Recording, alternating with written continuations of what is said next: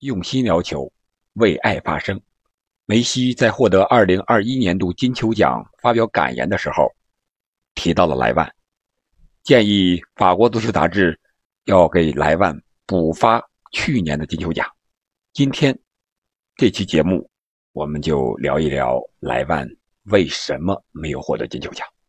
我们还是先来听一听梅西是怎么说的吧。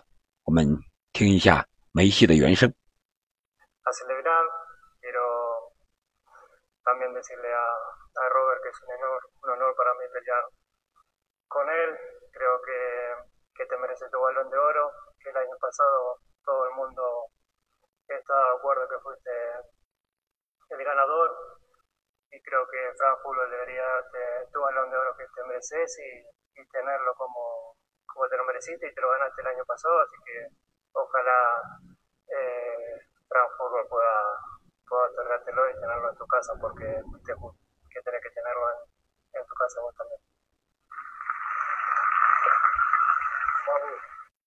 虽然我们听不懂梅西在说什么，但是我们通过翻译，随后看到字幕，可以知道梅西说了什么。他是说，他想告诉罗伯特，能与你竞争金球是我的荣幸。我认为你值得拥有一座金球奖。去年，每个人都认为你是最佳球员，你是金球奖的一大赢家。我觉得法国足球应该给你一座金球奖，因为你值得。你去年的表现值得这一奖项，所以我认为法国足球应该去你家给你颁发一座金球奖。因为新冠的原因，你错过金球，但是我觉得你家里必须放一座这样的奖杯。这对你来说才是公平的。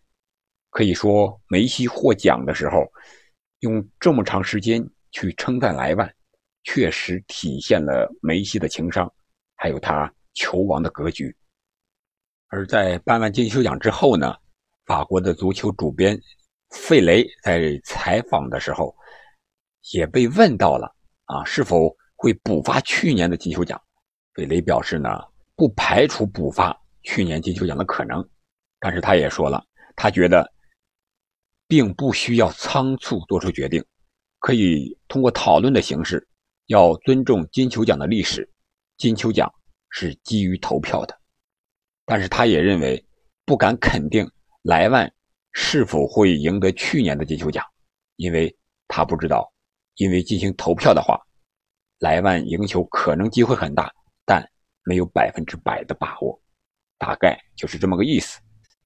我们都知道，由于疫情的原因，去年法国足球杂志取消了金球奖的评选。可以说，这个取消是有些仓促的。费雷的这一句话，我们是不是可以解读为，我们不能用错误去弥补错误？就是我们已经犯了一个错误，取消了金球奖，我们不能用另一个错误去弥补上一个错误。仓促之间，给莱万。补发一次，如果要是补发的话，也得再进行重新评选一次，让大家评选完了之后，如果是莱万的，再给莱万补发。万一评选了之后不是莱万呢？或者说直接给莱万补发了，其他人又会引发什么样的争议呢？这个问题考虑的，我觉得也是比较全面的。我们再来看看莱万在获得最佳前锋时候的一个感言。首先，莱万是祝贺梅西获得了金球奖，然后是感谢了团队，感谢了所有人，感谢了家人，感谢了朋友的支持。啊，我觉得莱万这个格局，这种低调和谦逊的性格，也是非常难能可贵的。综合莱万二零赛季和二一赛季的整体表现来看，莱万确实是像梅西所说，值得拥有一座金球奖，但是。可能中国那一句话吧，“既生瑜，何生亮”。至少在这两年，是莱万错过了这个评选的时机，并不是莱万表现不好，而且还可以说莱万表现的确实无懈可击。我们可以再重温一下莱万和梅西的数据啊，先看今年的二零二一年的，莱万是代表俱乐部出场四十二次，打进五十三球，六次助攻。平均六十七分钟打进一球，平均三点五次射门收获一次进球，每次射门的预期进球值为零点二六。而梅西是代表俱乐部出场四十次，打进了三十二球，送上了十二次助攻，平均每一百零九分钟打进一球，平均每六次射门才能收获一一个进球，每次射门的预期进球值为零点一四。但是我们知道，除了这个个人的数据，还有冠军的奖项，就是也是梅西自己说到的，他获得美洲杯这个奖项，可能是他获得金球奖的一个最重要的砝码。我们也不排除，今年评选金球奖，可能为梅西来说更看重的是他获得的至今为止唯一的一座国家队的荣誉——美洲杯。而莱万今年在冠军数量上与去年相比就差了很多了。拜仁我知道去年他是欧冠、联赛、杯赛、超级杯的五冠王，但是今年拜仁只有在德甲内部获得了这个。分量较轻的冠军，所以说和梅西的美洲杯冠军相比，可能分量要轻一些。而二零二零赛季呢，就是疫情这个赛季，莱万是为拜仁出场四十七次，打进了五十五个进球，还有十次助攻，可以说比今年的数据还要亮眼，而且冠军的数量也更重更多。而梅西呢，是出场四十四次。是三十一球二十七次助攻，而二零赛季梅西还没有美洲杯啊，所以说莱万在二零赛季获得金球奖，可能争议会更小一些，这也是梅西的意思。但是没有办法，时势造就英雄。二零赛季谁知道他有了突如其来的疫情，谁知道法国足球会因此而仓促。取消了金球奖的评选，而疫情的原因，很多比赛也推迟了啊。比如说欧洲杯，它本来就是二零二零年的欧洲杯。如果说欧洲杯放在二零二零年，那它可能又是另一种结果。会不会是意大利夺冠呢？如果是葡萄牙夺冠了呢？那 C 罗会不会是二零二零年的金球奖获得者呢？这个东西无法假设，因为疫情的原因，很多东西有了改变，或者说是更多的不确定性。但是不管怎么说吧，莱万这两年表现的都足够出色，足够完美。确确实实，莱万没有获得金球奖，非常的遗憾，我们也感到非常的惋惜。我们只能说，对于莱万来讲，金球奖是平不逢时了。如果真如法国足球总编所说，他会不会组织这帮记者们再重新投一次票，为2020年的金球奖重新评选一次呢？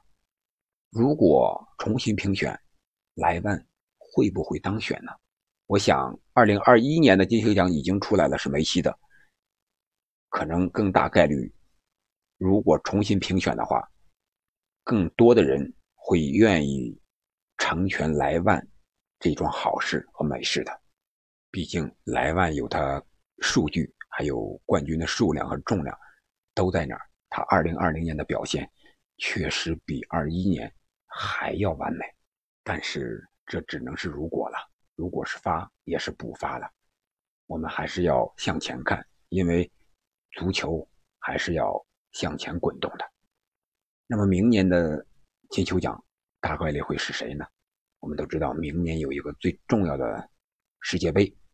世界杯如果获得冠军，这支球队里有一个非常出色的球星，表现特别出色的球员，那他大概率会是金球奖的最终获得者。我们都知道，梅西的阿根廷队已经获得了世界杯的出线权，取得了卡塔尔世界杯的参赛资格，而。C 罗的葡萄牙，包括莱万的波兰国家队，都是需要打附加赛的。能不能进世界杯决赛圈还是另一回事所以说，我们更感到为莱万而惋惜了。而其他国家队会不会冒出来呢？啊，比如说法国的姆巴佩、巴西的内马尔，还有英格兰的凯恩，等等等等，很多球星啊。所以说，我们更感到莱万2020年没有评选金球奖，是让莱万错失了获得金球奖的一个最佳时机。2021年呢，梅西又获得了，而2022年呢，又是世界杯年。世界杯年，肯定世界杯的成绩是非常重要的，而世界杯的成绩更看重团队的实力。你这个国家队有没有实力夺冠军，或者说进入决赛，你才有更好的说服力。二零二二年之后是二零二三年了，那还有几年的时间，莱万的状态，作为一名前锋，他会不会始终保持这么良好的状态呢？这还是一个未知数啊！所以我说，莱万固然表现的无懈可击，但是奈何。金球奖评选不是时候，他错过了金球奖评选的最佳时机，只能说是造化弄人，上天弄人吧。好了，本期节目我们就聊这么多，感谢您一直的陪伴。如果您喜欢我的节目，请您订阅、评论并转发给其他的朋友们。我们下期再见。